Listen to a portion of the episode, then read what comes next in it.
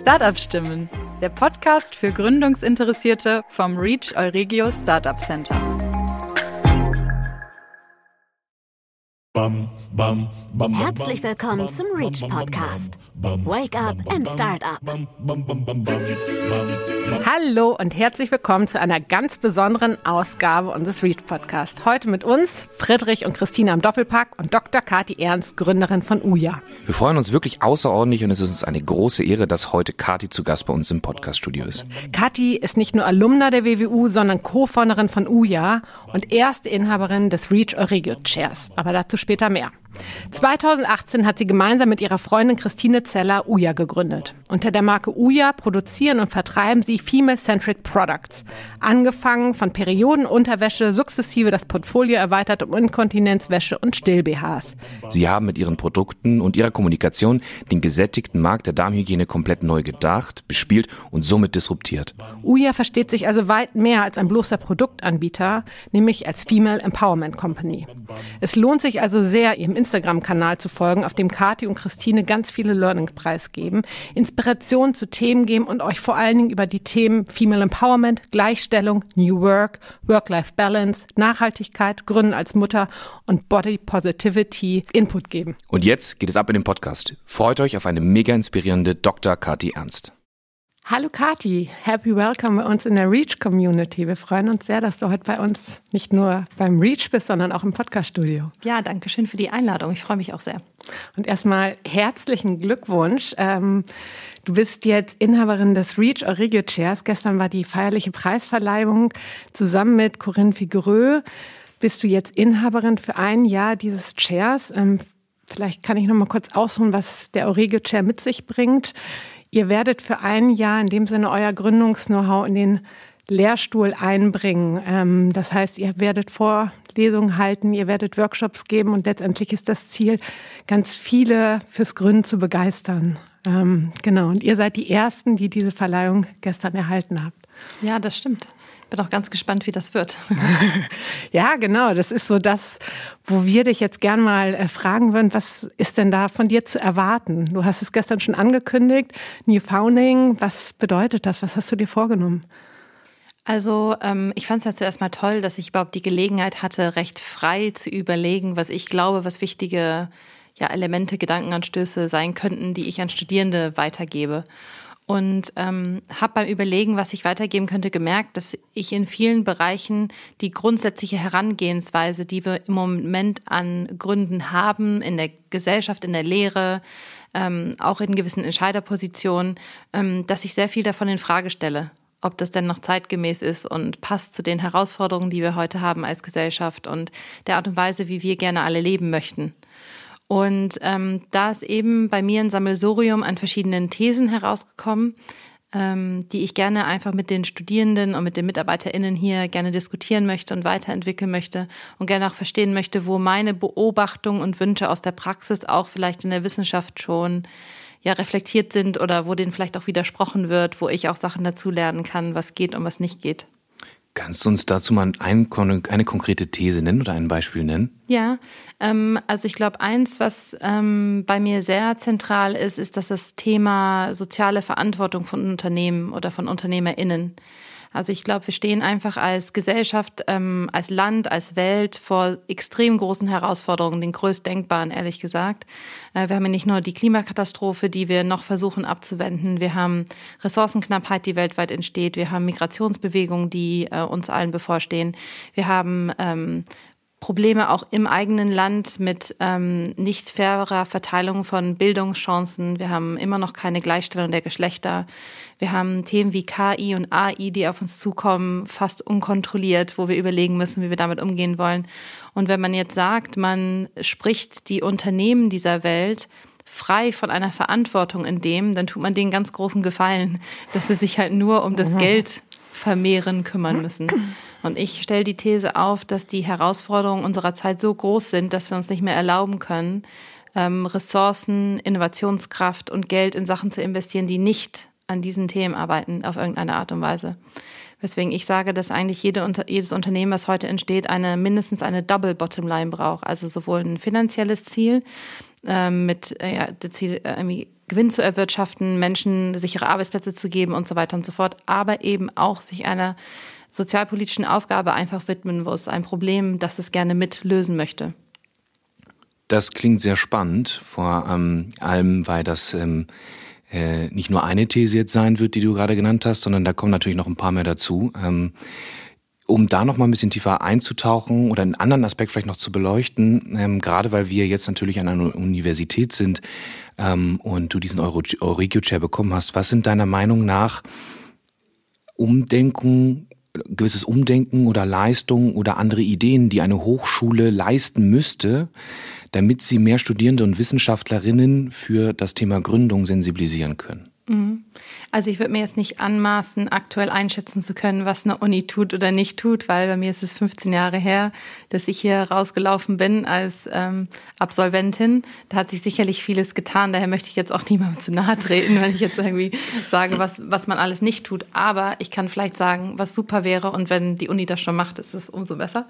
Ähm, also ich glaube, was es auf jeden Fall braucht, ist eine... Ähm, eine Diskussion darüber, was eigentlich die Macht und die Verantwortung von Unternehmen ist heutzutage. Weil ich glaube, viele Menschen unterschätzen, dass eigentlich die gesamte Kraft der, Ver der Veränderung, von großen Veränderungen, eigentlich in den Händen von Unternehmungen liegt mittlerweile.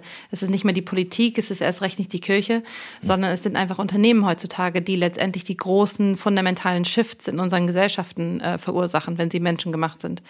Und ähm, ich finde daher, wenn man sich auf die Reise zum Unternehmer, zur Unternehmerin begibt, muss man sich dieser Verantwortung auch bewusst sein. Und auf der anderen Seite kann man sich bewusst sein, dass man eben durch Unternehmertum auch solche Sachen bewegen kann. Ja, viele Menschen können sich das ja nicht vorstellen. Die denken halt, beim Unternehmertum geht's halt nur ums Geld verdienen und können sich gar nicht vorstellen, was für einen gesellschaftlichen Wandel man kreieren kann, indem man Unternehmer, Unternehmerin ist. Und ich glaube, das wird ganz viele andere Menschen dazu vielleicht begeistern können, dass sie sich auch auf so eine Reise begeben. Und ich glaube, auf der anderen Seite braucht es auch einfach ganz praktische Vorstellungen darüber, was für Menschen das eigentlich machen und wie die das eigentlich machen. Also gerade Frauen fehlen ja sehr oft Vorbilder, weil es einfach sehr wenig Unternehmer, Unternehmerinnen gibt, weibliche. Und ähm, die Möglichkeit, diese Menschen zu sehen oder sie zu beobachten oder von ihnen zu lernen und zu sehen, ach, guck mal, da macht sie ja etwas so wie ich oder da ist sie ja eine Situation so wie ich, sodass sich mehr Menschen vorstellen können, dass das vielleicht auch sie eine Option wäre und dann natürlich die Tools an die Hand zu bekommen, um genau das zu tun. Super, dann hoffe ich, dass dieser Podcast auch äh, von Uni, der Universität selber gehört wird, in ja. dem Sinn, dass sie da ein paar Sachen mit anbringen äh, tatsächlich, du hast es gerade gesagt, also ethische und nachhaltige Punkte mit einzubringen, damit äh, Studierende mhm. frühzeitig schon auf dieses Thema gelenkt werden. Das ist ein mhm. sehr guter Punkt. Ähm, und da gibt es auch schon einige Beispiele tatsächlich, wie die Universität das macht. Aber da möchte ich jetzt gar nicht in abdriften, sondern Du hast eben gerade schon gesagt, Purpose, also das Thema ist, ein Unternehmen hat nicht nur ein wirtschaftliches Ziel, sondern es muss auch ein gesellschaftlich nachhaltiges Ziel mhm. verfolgen. Ihr bezeichnet euch selber auch als Purpose-Driven Company. Mhm. Was kann man sich quasi in eurem Kontext unter dem, unter dem Punkt Purpose-Driven vorstellen? Ja, also ähm, wie bei Uya, wir sind ja eine Female Empowerment Company, so bezeichnen wir uns auch. Und unser großes Thema, dem wir uns widmen, widmen ähm, im gesellschaftspolitischen, ist die Gleichstellung der Geschlechter. Und ähm, wir versuchen nicht nur Frauen zu empowern, indem wir ihnen innovative Produkte bieten, die ihr Leben erleichtern sollen. Das machen wir mit unserer Periodenunterwäsche zum Beispiel, aber auch mit unseren absorbierenden Stillbehrs und mit anderen Sachen, auf die man noch gespannt sein kann in Zukunft, was wir noch, äh, woran wir noch arbeiten. Aber ähm, wir machen das eben auch durch die Kommunikation unserer Firma. Wir nutzen eigentlich die Sprachrohre, die einem zur Verfügung steht, als erfolgreiche Brand, als erfolgreiche Unternehmerpersönlichkeit, um auf Missstände im Bereich der Gleichstellung der Geschlechter hinzuweisen. Ob es jetzt schlechte Gründerinnenquoten sind, ja, dass zu viel zu wenig Frauen gründen, ob es Herausforderungen sind bei der Vereinbarkeit von Familie und Beruf, ob das Themen wie Funding für weibliche Gründerinnen ist, wo es große Missstände gibt.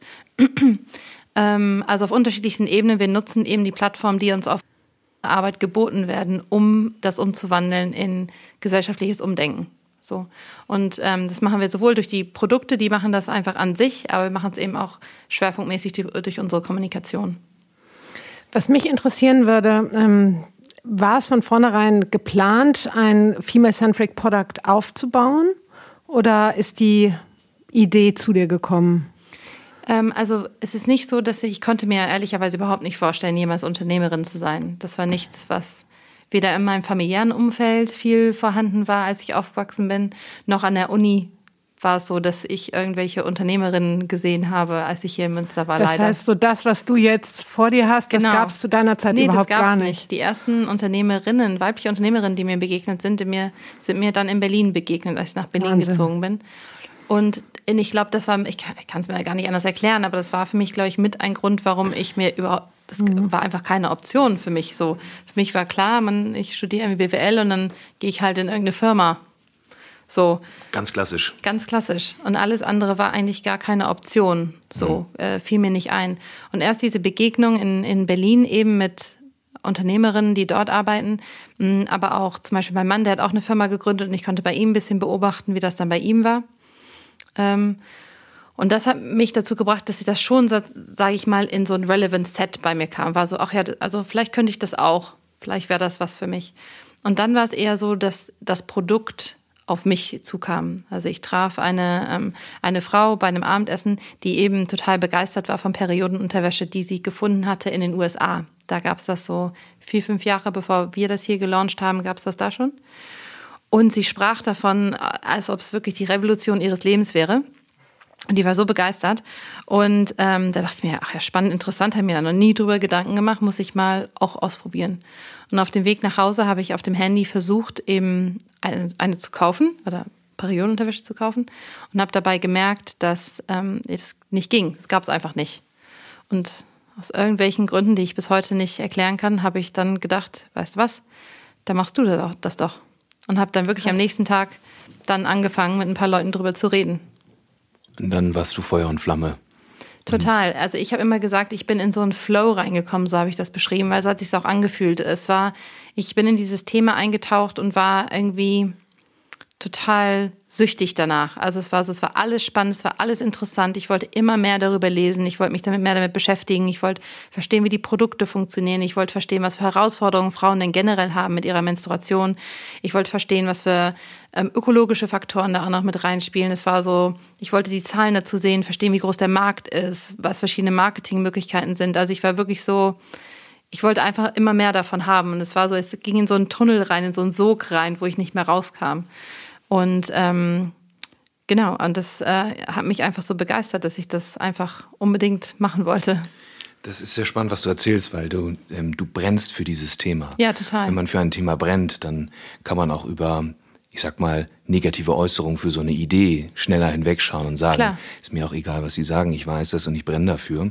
Was man sehr häufig oder was wir auch häufig sehen bei angehenden Gründern und Gründerinnen, mhm. ähm, dass es tatsächlich so ist, dass die in manchen Punkten haben sie eine gute Idee, stellen das jemanden vor und der ist nicht sofort 100% überzeugt. Mhm. Ähm, und dadurch fällt dann häufig mal so ein bisschen die Eigenmotivation weg. Mhm. Aber das klingt bei dir wirklich so, wenn man dafür brennt, man muss gucken, dass man sich richtig für dieses Thema brennt, dass man dann auch Vollgas geben kann.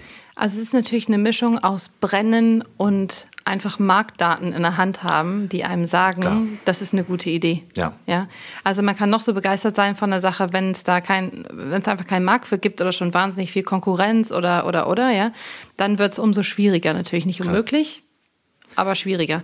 Und ähm, ich glaube, da daher braucht es auch einfach eine gehörige Portion Selbstbewusstsein, ehrlich gesagt um gerade in so ganz neuen Geschäftsfeldern, wie wir eins aufgemacht haben, dann weiterzumachen, weil man wird sehr häufig hören, dass das nichts ist. Oder wie oft ich gehört habe, ja, so ist das denn wirklich ein Markt?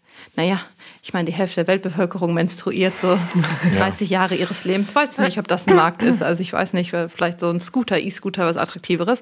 Aber ähm, es ist so, ähm, es fällt vielen Menschen schwer, sich in Produkte hineinzuversetzen, die sie nicht selber verwenden werden. So.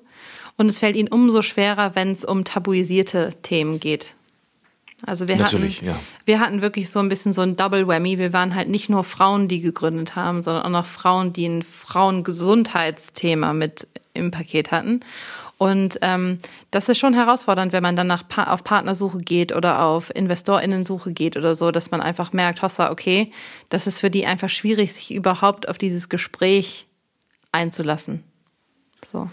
Ja, und ich finde, was bei euch auch hinzukommt, ähm, ihr seid ja per se in einen gesättigten Markt reingegangen. Mhm. Also der war ja. ja komplett besetzt. Und wenn ich äh, an noch die gute alte Zeit von TV denke, gibt's es, glaube ich, kaum, ein, ähm, kaum Marken, die ein größeres Media-Spending haben ja. als Darmhygiene. Mhm. Ja. Äh, mit riesigen Playern dahinter. Und das mhm. ist ja auch etwas, was extrem Mut erzeugt oder hervorrufen muss, dass man sagt, wir trauen uns mit einem komplett neuen Konzept mhm. ähm, diesen Markt zu disruptieren, mhm. mit mhm. einer ganz neuen Denkweise, die daran geht. Mhm. Ähm, was mich daran interessiert, war, von, war euch auch von vornherein dadurch die Channel-Strategie klar, dass ihr gesagt habt, Mensch, das, wir, wir müssen das ganz anders angehen, weil wir den Markt ganz anders bespielen müssen?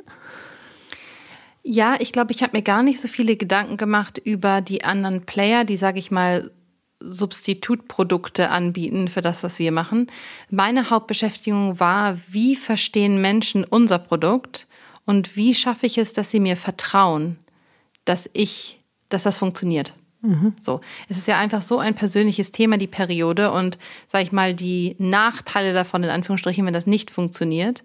Ähm, es kann zu sehr unangenehmen Situationen führen, wenn ein Periodenprodukt nicht funktioniert und eine Frau steht irgendwie mitten im Büro, was weiß ich, mit einer total blutüberlaufenden Hose und es ist ihr sehr unangenehm. So, das heißt, wir mussten es irgendwie schaffen, Menschen zu erklären, was macht das und wie vertraust du mir, dass das geht. Und dadurch kam eigentlich die Entscheidung, ähm, Instagram als einer der Hauptkanäle zu nehmen und vor allen Dingen Instagram Stories eben als einen der Hauptkanäle, weil wir uns da als Personen präsentieren konnten. Mhm. Christine und meine Mitgründerin und mhm. ich. Und ähm, der Gedanke dahinter war, wenn die uns kennenlernen, dann vertrauen die uns und dann werden die verstehen, dass wir denen nichts andrehen, was sozusagen nicht Hand und Fuß hat.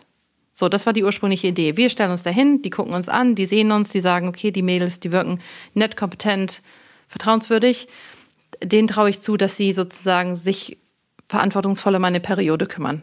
So fing ähm, das an mhm. mit ähm, Instagram. Und zwar klar, dass wir einen Großteil des Markenaufbaus über soziale Medien machen wollen, also wie eine klassische Direct-to-Consumer-Brand das heute machen würde, also Facebook, Instagram, natürlich auch Google, Pinterest Mittlerweile natürlich auch ein bisschen TikTok und solche Geschichten. Aber dass das der Fokus sein würde, das war uns auch bewusst. Aber das ist, glaube ich, eher D2C-Playbook. Das ist nichts, was besonders wäre jetzt für, für uns. Aber dieses Element, die Firmen Instagram Stories persönlich zu nutzen, das war relativ einzigartig bei uns. Und das ist, glaube ich, auch fundamental für den Erfolg, den wir haben. Mhm. Ja, ihr seid ja extrem nahbar dadurch. Also mhm. Ähm, und wie du sagst, ihr steht ja quasi mit eurem Namen und eurem Gesicht dahinter genau. und ähm, könnt natürlich auch extrem diesen Enthusiasmus, den ihr selber feiert, natürlich an äh, eure User und Userinnen weitergeben. Ja, absolut. Und ähm, ich glaube, es gibt Menschen, und, und das hat sich ja demnach gewandelt. Also wir sind, wie gesagt, reingegangen mit dem Gedanken, Vertrauen aufzubauen für das Produkt und das Produkt gut erklären mhm. zu können. Ist ja so ein bisschen wie Teleshopping. Ich meine, mittlerweile machen wir tatsächlich sowas wie Teleshopping. Wir machen Instagram-Shopping-Sessions, wo wir quasi Instagram-Lives machen, wo wir die Produkte erklären, Leute Fragen stellen können zum Produkt. Es gibt besondere Angebote für die Zeit, die wir live sind. Das machen wir regelmäßig, dauert so eine, eineinhalb Stunden oder so. Macht ihr das, macht ihr das beide selber? Ja, genau. Ähm, und das ist, das funktioniert total gut. Das ist einfach genau dieses Konzept von wir, wir erklären das Produkt allen Menschen, die zugucken und sie können direkt dann shoppen dabei und wissen ganz genau, können Fragen stellen, mhm. weiß ich, der Style, wie ist der anders von dem Style oder wie funktioniert es mit dem Waschen nochmal oder, oder, oder, ne, was es für Fragen gibt. Und es ist immer auch so ein bisschen so eine kleine Party, die ganze Community setzt sich dann zu Hause hin mit einem kleinen Sekt und so. Und das, ja, also wirklich alle kommen dann so zusammen und wirklich ja, cool. hunderte von Leuten gucken da immer zu und machen da mit. Und ähm, ja, das ist immer ähm, wirklich total nett. Aber nochmal, wir haben ursprünglich gedacht, es wird eher so ein Erklär-Vertrauensthema und dass diese aktivistische Arbeit da reinkommt, das war von vornherein, das war nicht der Plan. Ja, das war zwar mit eine große Motivation von uns, warum wir das machen wollten, warum wir das Produkt machen wollten, weil wir das als feministisches Thema empfinden. Was wir aber nicht wussten, ist, wie diese Firma, Firma als Sprachrohr dienen kann für feministische Themen. Okay.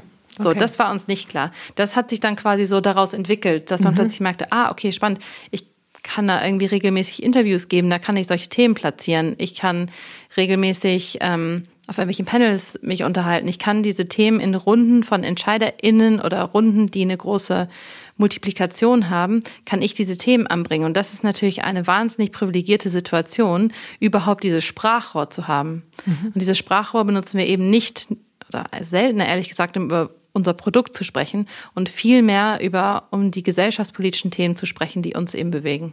Okay, ja, interessant. Also ist in dem Sinne das, das große Thema an sich, das übergeordnete Thema, dieser Purpose, den ihr noch weiter vorantreibt, eigentlich mehr und mehr gewachsen. Ja, total. Mhm. Und deswegen, wir haben uns auch nicht von vornherein als Female Empowerment Company beschrieben. Mhm. Wir dachten zuerst, wir sind eine Periodenfirma. Ja. So. und dann dachten wir, es war doch erst der, der also Female Health Company und dann Female Empowerment Company. Ja, genau. Also es war genau Female Health im Sinne von so, wir mhm. stellen Produkte her. Also zuerst war es Periode, dann war es so, dann als klar wurde, wir machen den Stillbeherren. Wie gesagt, wir haben ja noch Ideen für ganz andere Kategorien, dass wir halt dachten, okay, wir stellen anscheinend innovative Produkte her für die Bedürfnisse von Frauen. Und dann ist uns eigentlich bewusst geworden, nee, die, der, die ganze Kommunikation, das ganze Aktivistische, hat so einen großen Anteil an mhm. unserer Arbeit und nimmt auch so viel unserer Zeit in Anspruch. Wir sind eigentlich nicht nur ein Produkthaus, wir sind auch ein Kommunikationshaus. Mhm. So. Und ähm, genau, so empfinden wir uns auch heute. Damit hat sich ja nochmal eure Vision angepasst. Mhm, na, also das ist eigentlich lustig, aber wir haben eigentlich gar nicht so eine klare Vision. Gar nicht? Also wir haben eine, eine, eine, eine ah, gut, jetzt streiten wir uns wieder, was ist jetzt Mission, was ist Vision. Also wir haben eine klare, wir sehen eine klare Rolle von uns als Firma im Ökosystem, mhm. dass wir eben coole Produkte liefern wollen, die einen realen Mehrwert in dem Leben von Frauen liefern, über Mode hinaus. Und dass wir parallel dazu unsere Position nutzen wollen, um gesellschaftlichen Wandel für Frauen zu kreieren. So. Aber ich habe jetzt nicht das Ziel im Sinne von, in fünf Jahren will ich das mit drei Millionen Leuten gemacht haben, weil XYZ. Das ist es nicht. Ja, es ist wirklich das, es ist ja ein, ein waberndes Ding. Und ich habe, wir haben kleine Zwischenziele, die wir haben. Und es ist eher so, dass wir alles, was passiert, zwischendurch auch immer feiern und zelebrieren und ähm, wertschätzen und genießen, als dass wir jetzt sagen, wir haben dieses eine große Ding, Ziel da vor Augen, worauf wir alle immer hinarbeiten. Mhm. Ja? Und ähm, das führt natürlich auch dazu, dass wir jede Woche eigentlich, glaube ich, viel cooler ist als sonst. Mhm. Weil jede Woche passiert irgendwas total Abgefahrenes, mhm. was wir uns alle nicht hätten vorstellen können. Und da freuen wir uns alle immer total drüber. Und klar, wir, Christine und meine Rolle ist es natürlich immer so zu sehen, was sind die nächsten drei Schritte nach vorne und was ist das nächste mhm. Level, worauf wir uns heben können und mhm. habt ihr da Bock drauf und ist das cool für euch und machen wir das? Als dass ich jetzt sagen würde, ich muss jetzt hier der Global Leader in I don't know what werden. Das war auch gar nicht darauf bezogen, ja. sondern tatsächlich eher mehr in die Richtung, ähm, einen Wandel zu forcieren, ja. dass ihr ja, ganz bewusst sagt, wir mhm verkaufen nicht nur Produkte, sondern wir nee. wollen einen gesellschaftlichen Wandel ja, provozieren und auch mhm. fördern mhm. mit dem Ziel, das kann man ja so sagen, zu einer ähm, ausgewogenen und zu einer ähm, absoluten Gleichberechtigung ähm, der, der Menschen untereinander. Genau, und unser Fokus ist dabei sicherlich sozusagen Frauen in der Berufswelt, sage ich jetzt mal. Es gibt ja viele Bereiche, wo man sich um die Gleichstellung kümmern könnte. Und unseres ist sicherlich irgendwie so Karriere von Frauen, Konzernkarriere, Gründen und so weiter. Mhm. Was mich interessieren würde, du hast ja schon ein bisschen angeteasert, was das noch mehr unter äh, als Produkte ähm, mhm. gelauncht werden wird. Und ihr habt ja auch ähm, euer Portfolio erweitert ähm, um Inkontinenzwäsche mhm. und habt euch dafür entschieden, in dem Sinne nicht einen Brand Stretch vorzunehmen, das heißt unter der Marke Uya weitere Produkte jetzt in dem Fall zu launchen, sondern eine neue Marke ins Leben zu mhm. rufen. Kannst du uns da mal vielleicht abholen, warum der Gedanke? Weil ihr ja sehr viel unter Uja kommentiert und auch gerade diesen Purpose nach vorne bringt. Mhm. Ja, total. Ähm, ich glaube, es ist ganz einfach, es ist einfach eine andere Zielgruppe. Okay. Also die Mehrheit der Menschen, die Inkontinenzwäsche benutzen, sind deutlich älter als die durchschnittlichen Menschen, die Periodenunterwäsche oder Still-BHs benutzen und ähm, brauchen daher meiner, Meinung nach auch eine andere Ansprache. Also visuell eine andere Ansprache, äh, in Wort auch eine andere Ansprache, auch andere Kanäle zum Teil.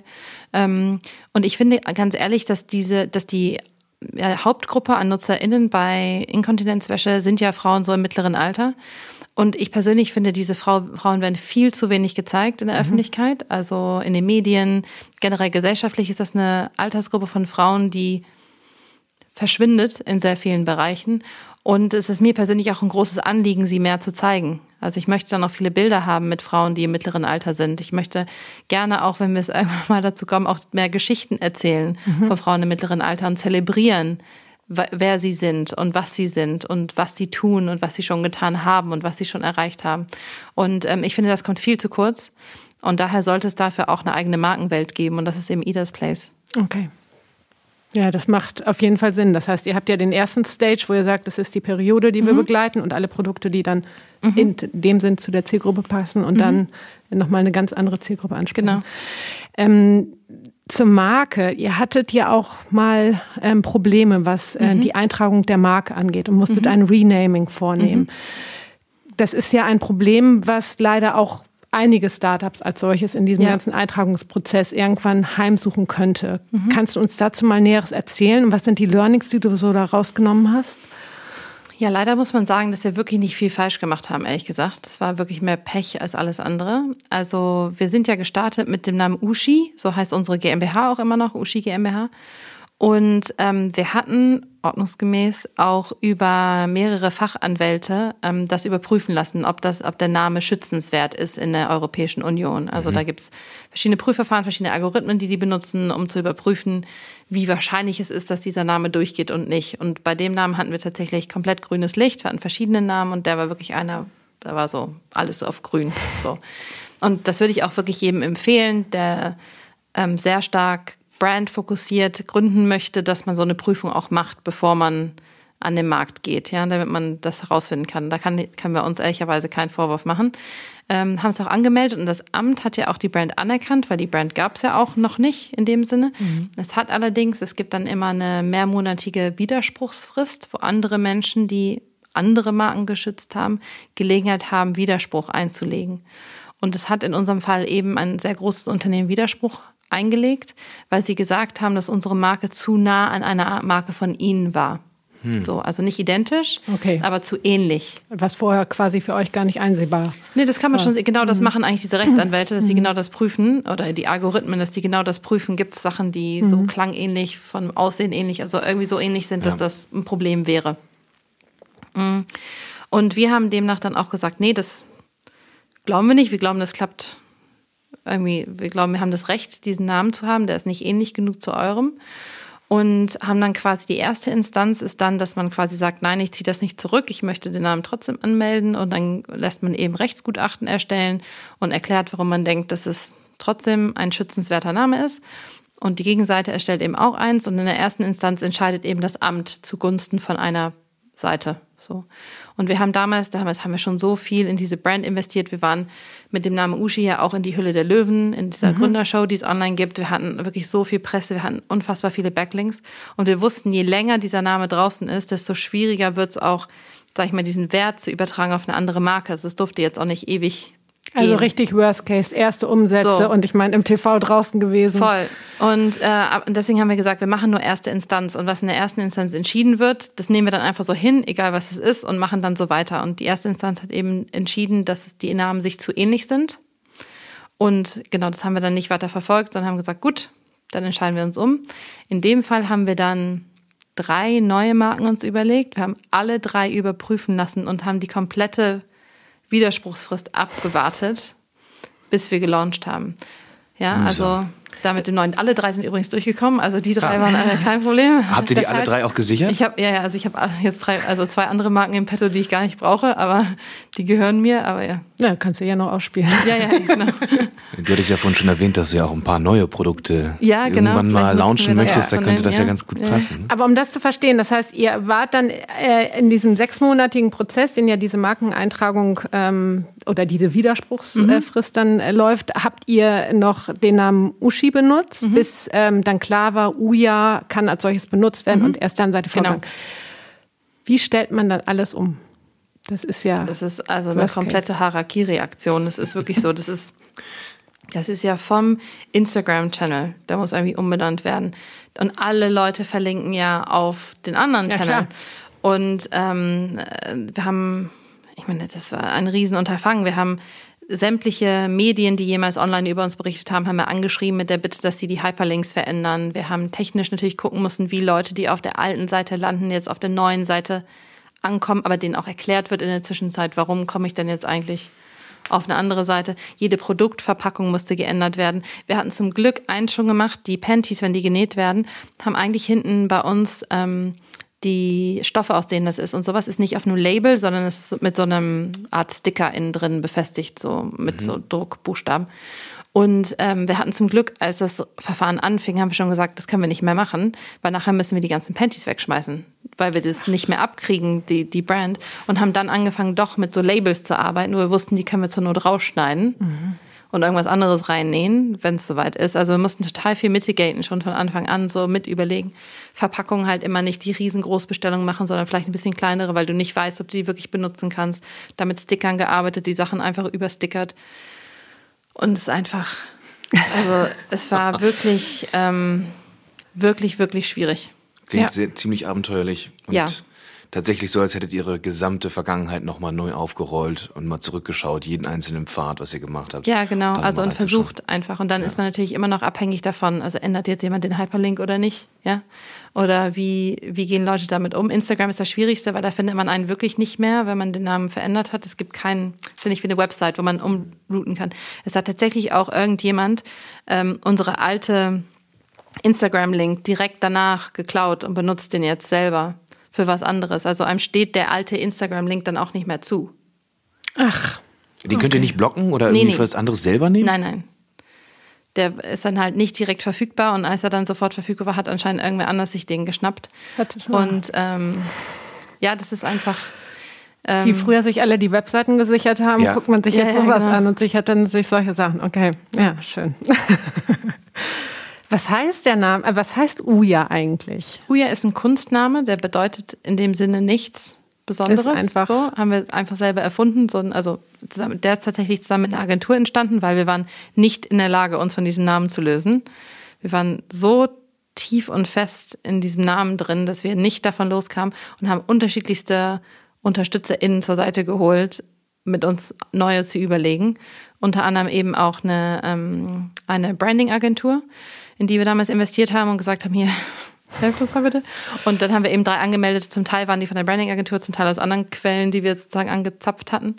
Und ähm, genau, mit denen haben wir das ähm, entwickelt. Und was uns daran besonders gefiel, war, wir hingen sehr an diesem OO, an dem Doppel-O vorne.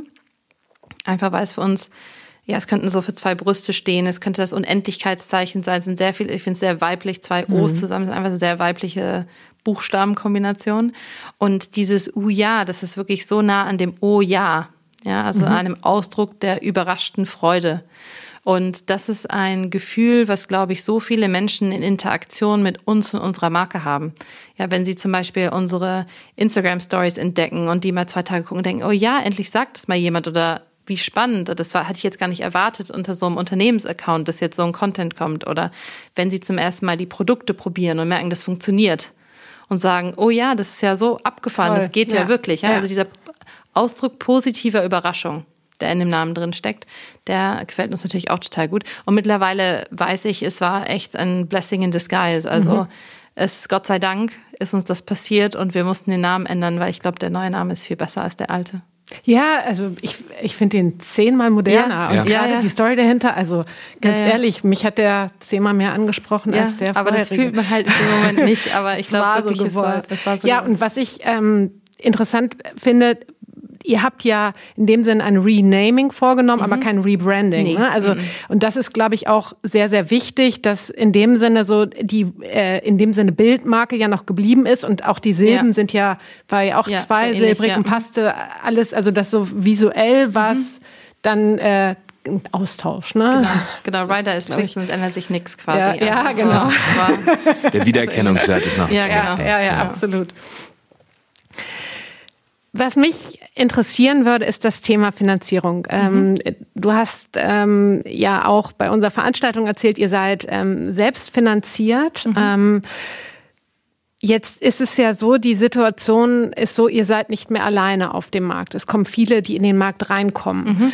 Ähm, stellt euch das vor neue Herausforderungen, dass ihr Angst habt, eure Marktposition zu verlieren und zu sagen, wir müssen vielleicht schneller expandieren, als wir das ursprünglich vorhatten? Dass ihr vielleicht sagt, wir brauchen doch VC-Kapital? Mhm.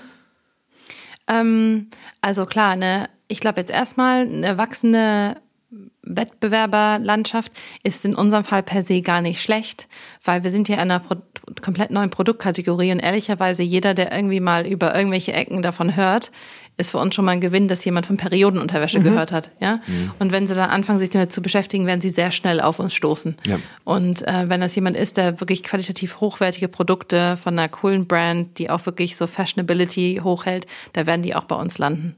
So. Und daher macht mir das per se jetzt keine Gedanken grundsätzlich. Ähm, natürlich ist es immer so, dass alle möglichen Herausforderungen anstehen können, dass man eventuell VC-Geld aufnehmen müsste. Aber die Frage ist ja, was ist das Ziel? Also geht es nur darum zu überleben, sozusagen? Ich glaube, da würde ich kein VC-Geld aufnehmen. Ich glaube, das wird auch kein VC mir Geld für geben, um einfach nur meine Marktposition zu halten. Da muss ich schon irgendwie selber überlegen, wie das ist.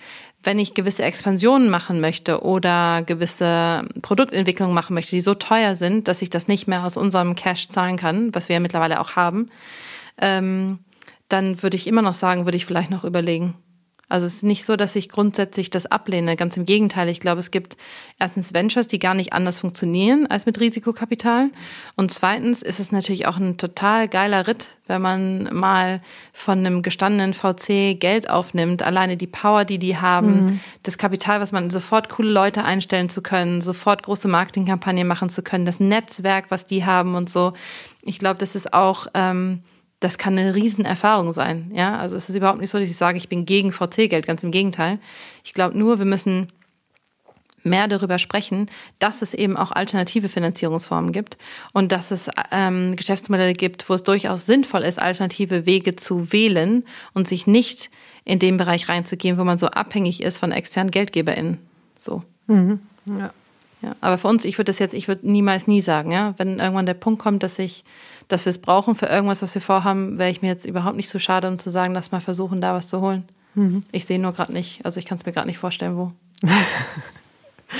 Du stehst dem quasi noch offen gegenüber und schaust dann, wenn es soweit ist, was sich da dann in dem Punkt anbietet. Ja klar, also wenn ja, ja richtig, ich bin ja. die letzte, die dann sagt, wenn wir irgendwas vorhaben, wo wir das Geld brauchen, dass wir das nicht klar. uns holen, überhaupt nicht. Ähm, und mittlerweile haben wir auch sehr gute Kontakte zu Playern in der Szene und also das ist, das wäre für mich überhaupt kein No-Go. Aber wir brauchen es halt nicht und für die Ziele, die wir haben, werden wir es, glaube ich, auch nicht mhm. benötigen. Aber wer weiß.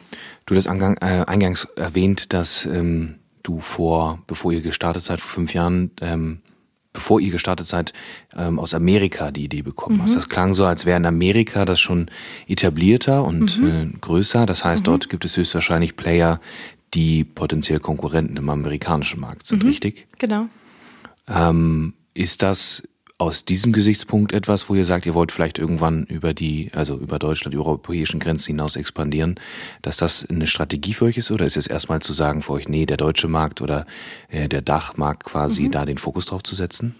Ja, also da muss man ja auch überlegen, was sind die eigentlichen Ziele. Ich glaube, mein Impact, äh, was unsere gesellschaftspolitische Arbeit betrifft, der, ähm, ich glaube, den kann man übertragen auf andere Länder, ist aber herausfordernd. Also ich glaube, der Move in andere Länder wäre ein rein wirtschaftlicher. So. Okay. Und da glaube ich, dass ich mit anderen Produktkategorien für Frauen in der Dachregion mehr bewegen kann. Ja. Ja.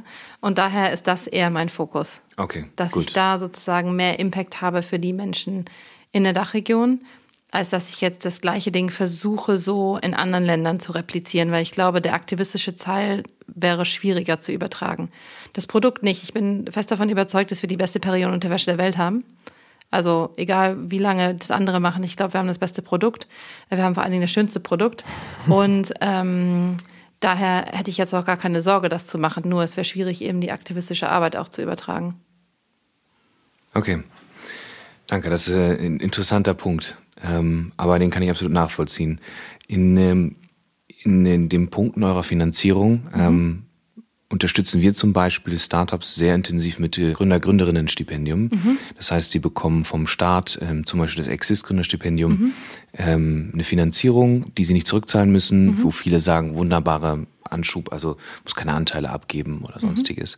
Habt ihr sowas in der Art erhalten? Habt ihr irgendwie eine, eine staatliche Förderung bekommen? Wir haben von der Investitionsbank Berlin haben wir den Gründerbonus bekommen. Okay. Das sind 50.000 Euro Kostenzuschuss, ja. den man nicht zurückzahlen muss. Okay. Mhm. Ich würde gerne noch mal einen Themenschwerpunkt oder Schwung machen, ja. ähm, und zwar zum Thema New Work, was dir ja auch mhm. extrem wichtig ist. Mhm. Ähm, was sind so die Ansätze, die ihr bei euch bei UJA reinbringt, die euch extrem wichtig sind und die ihr sagt, die für euch gut funktionieren? Mhm. Also einer der Gründe, warum wir die Firma gegründet haben, war ja ein Wunsch nach einem flexibleren Arbeitsmodell, was dennoch irgendwie einen herausfordernden Beruf mit sich bringt. Also Christine und ich waren ja damals beide, ich war bei McKinsey, sie war bei Salando. Ähm, bevor wir gegründet haben, haben beide man würde sagen, so gut Karriere gemacht, in Anführungsstrichen, ähm, hatten beide mehrere Kinder. Und die Frage war so, ja, hm, komisch. Also ich habe zwei Möglichkeiten, bietet mir die Wirtschaft gerade. Entweder ich arbeite Vollgas, dann habe ich die coolen Projekte, die voll Spaß machen, aber dann sehe ich die Kids wirklich überhaupt nicht.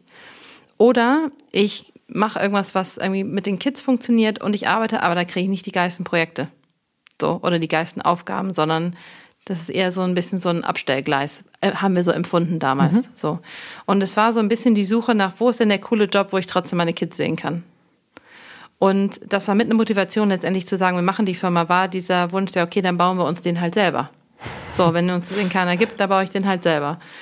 Und dementsprechend mh, mm, haben wir auch, also wir haben eine Double Bottom Line, weil wir ja diesen wirtschaftlichen Erfolg und den ähm, gesellschaftspolitischen Erfolg sozusagen gleichwertig behandeln. Aber wir haben eigentlich eine Triple Bottom Line, weil wir dieses ganze Thema flexibles Arbeiten ist für uns auch einfach non-negotiable. Ja?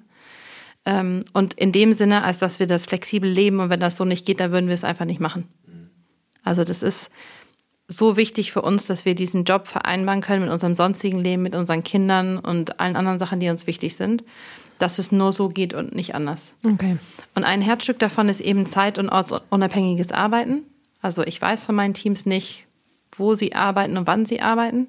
Ich weiß nur, dass wenn wir Meetings haben oder Check-ins, dass sie entweder bei mir sind oder digital erreichbar sind. Ja, also wir funktionieren über unsere Meetingkalender, die sozusagen für uns alle definieren, wo, wann wir verfügbar sein müssen. Aber was sie davor machen oder danach, ist es mir wirklich wurscht. Mhm. Es ist mir wirklich wurscht. Hauptsache irgendwie die Endprodukte, an denen wir arbeiten, die stimmen. Was wir schon mittlerweile sagen, ist, wenn wir in Berlin sind, dass wir alle mindestens zweimal die Woche ins Büro kommen. Also jede Person zu mhm. ihrer Zeit. Aber dass wir uns schon begegnen, weil die Corona-Pandemie und die Erfahrung sozusagen gezwungen zu sein, eine reine Remote Company zu sein.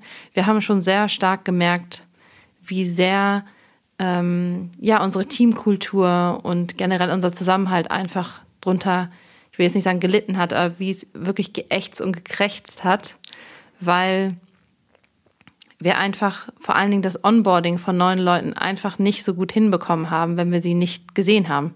Ja klar, so. die Kultur ja, kann nicht nur über ein Telefonat oder ein nee, Zoom-Call vermittelt werden. Das ist ganz schwierig. Und mhm. wir sind ja, ähm, wir sind jetzt, glaube ich, viermal so viele, wie wir waren vor der Krise. So, das heißt, ein Krass. riesengroßer Teil unserer Firma, fast alle, mhm. kennen uns erst seit Corona oder sind erst seit Corona bei uns. So. Und es zu schaffen, diese Menschen trotzdem gerade bei so einer Purpose-Driven Company so mit reinzuholen und einzustimmen auf das, was wir machen und warum wir das machen und so, ist wahnsinnig schwer. Und da haben wir schon am Anfang der Krise schon ein paar Schlüsselleute auch verloren, die wir nicht gut ongeboardet bekommen haben, weil wir das nicht gesehen haben vorher. Mhm. Wir haben es nicht gesehen. Und ähm, dadurch, dass wir die Leute gesehen haben, auch gewisse Konflikte nicht bemerkt oder gewisse Probleme, die die Menschen hatten, nicht bemerkt. So. Und ich glaube, wir haben während der Krise schon gelernt, wie man es gut machen kann. Ich glaube, wir haben es auch zum, zum Ende auch wirklich super hingekriegt jetzt in den letzten paar Monaten. Aber trotzdem der Wert vom Zusammensein und sich begegnen, sich in die Augen schauen und miteinander an Problemen diskutieren, der, den erleben wir digital nicht so. Weswegen wir alle schon versuchen, so, manche kommen jeden Tag, andere kommen halt nur zweimal die Woche, aber jede, jeder so wie, wie die Person mag, kommen halt dann in unser wunderschönes Büro im Prenzlauer Berg.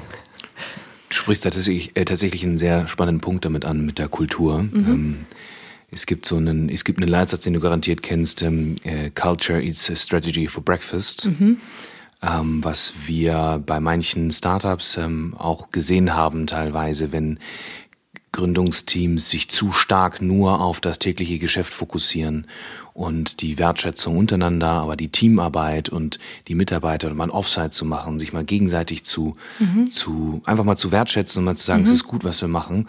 Wenn das fehlt, dass dann sehr, sehr schnell so ein Team auch in Argen gehen kann. Und ähm, so wie sich das gerade angehört hat, ähm, habt ihr das, ähm, habt ihr das sehr gut hinbekommen. Und da sagst du, sagst ja selber gerade, dass es sehr wichtig ist, ja, ähm, darauf einen Fokus zu legen. Habt ihr da bestimmte Elemente, die ihr da eingebaut habt, wo ihr gesagt, das ist ein ganz wichtiges Element bei euch in eurer Kultur? Mhm. Also ich glaube, gerade ähm, während dieser Corona-Zeit haben wir unser 1 bis 10 Ranking eingeführt. Das ist, wenn wir zu Team-Meetings zusammenkommen, ähm, dass wir dann, vor allen Dingen, wenn sie digital waren, ähm, jede Person direkt zu Beginn des Meetings sagt, wie es ihr geht von einer Skala von 1 bis 10. Und wenn die Person möchte, kann sie dazu auch erläutern, warum. Aber die Person kann auch einfach sagen, mir geht's heute, ich bin irgendwie drei. So. Und ähm, das erlaubt erstmal, ähm, dass Gefühle überhaupt in eine Arbeitssituation kommen, also Emotionalität und Menschlichkeit überhaupt in die Arbeitssituation reinkommt. Und ähm, es bietet auch Möglichkeit, Persönliches zu teilen, wenn man möchte. Auch wenn man sich nicht sieht, dass man mitkommt, weiß ich, bei dem einen ist der Papa krank oder äh, bei der anderen, ähm, ihre Tochter ist zum ersten Mal gelaufen gestern oder bei der dritten, die hat gerade total Spaß an einem Projekt, bei der vierten, die hat voll Probleme mit einem Lieferanten. Ich weiß es nicht. Also einfach das, was die Leute beschäftigt, was man normalerweise an der Kaffeemaschine vielleicht mitbekommen könnte, dass man kurz so ein mhm. bisschen hat von jeder Person in der Firma. So. Und das machen wir auch noch heute, auch wenn wir uns sehen, dass wir bei diesen Gesamtteam-Meetings wirklich die komplette Reihe machen von allen. Ähm, und ich glaube, das ist, ähm, das ist sehr wichtig, ja, weil es auch Anknüpfungspunkte gibt. Zum Beispiel, wenn jemand aus meinem Team sagen würde drei und selbst wenn die Person so nichts sagen, sagt und auch nicht muss, dann weiß ich zum Beispiel, dass ich zu der gehen kann, sagen, du, wenn du reden möchtest, ne, ich bin da, nur dass du es weißt, ne, kannst immer zu mir kommen und wenn du heute oder die nächsten Tage einfach mal ein bisschen ruhiger machen willst, kein Problem, das Thema kann ich dir zum Beispiel abnehmen oder ne, also was auch immer es ist, aber dass der Mensch merkt, er muss nicht jeden Tag so funktionieren wie eine Maschine, sondern die Person kann auch die Menschlichkeit, die sie hat, halt mitbringen. Und wir können uns darauf einstellen als Firma, ohne zu denken, oh ja, die Person arbeitet ja ganz schrecklich oder ne, funktioniert nicht richtig oder so. Also einfach dieses Menschliche mitbringen zur Arbeit. Und ich glaube, das Zweite, was wir machen, das ist aber eher was, was wir machen, wenn wir uns begegnen, sind so Appreciation Showers. Also da, wenn wir längere Workshops haben oder zum Beispiel ein Retreat, also wo wir länger, intensiver zusammenarbeiten, dass dann im Anschluss daran jede Person, jeder anderen Person one-on-one -on -one kurz sagt, was sie toll an ihr findet. Super. Oder Tolles an ihr erlebt hat in den, in den, letzten Stunden, in den letzten Tagen, wie auch immer was es ist. Und die anderen hören nicht mit. Also es ist immer im privaten Zweiergespräch, meistens wirklich nur so zwei Minuten oder so, getimed, also wirklich schnell hintereinander. Aber da gehen alle raus mit dem tollsten Gefühl, weil sie einfach mal von fünf Menschen so wirklich wertschätzendes Feedback bekommen haben. So. Und ähm, das macht was mit Leuten.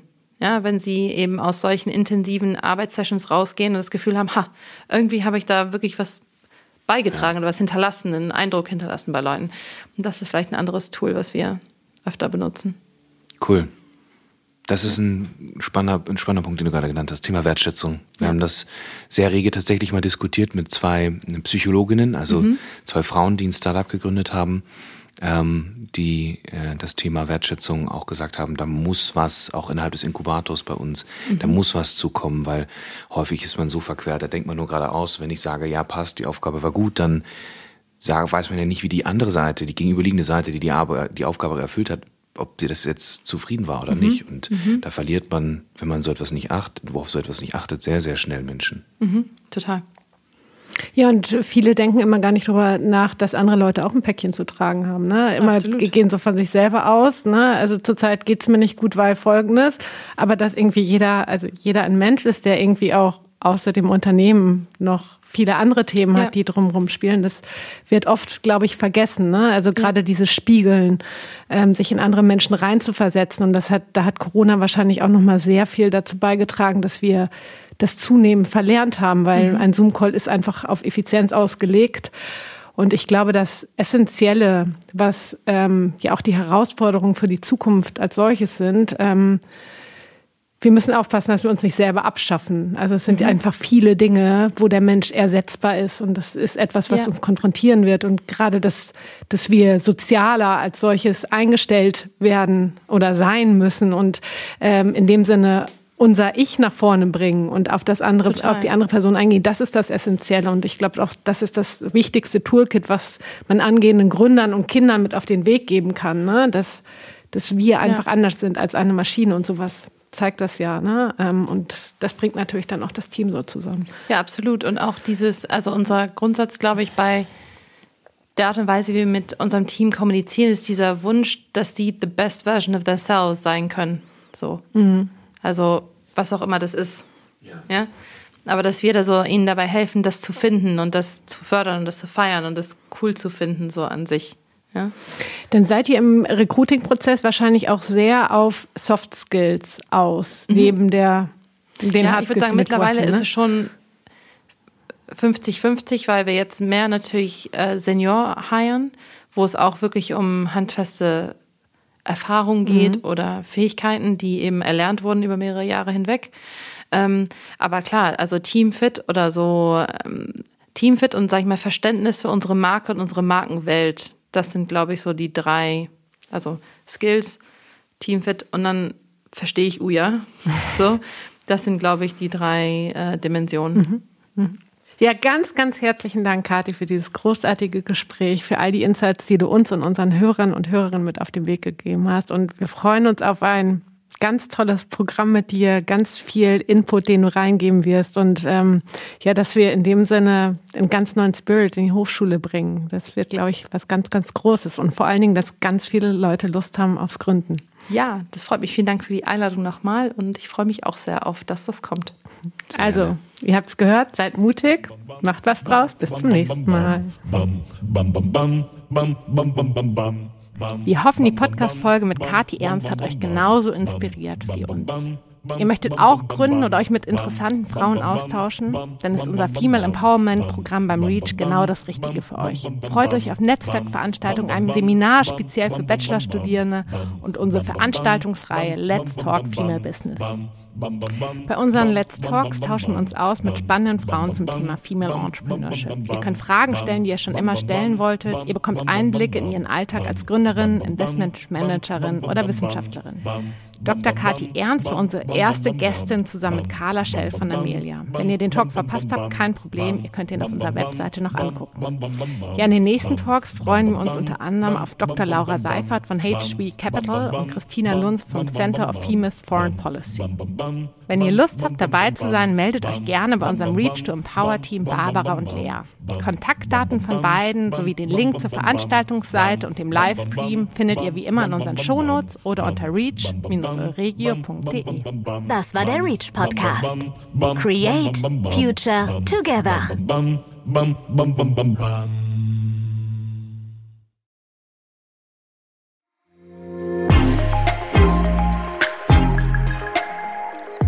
Reach from Science to Startup.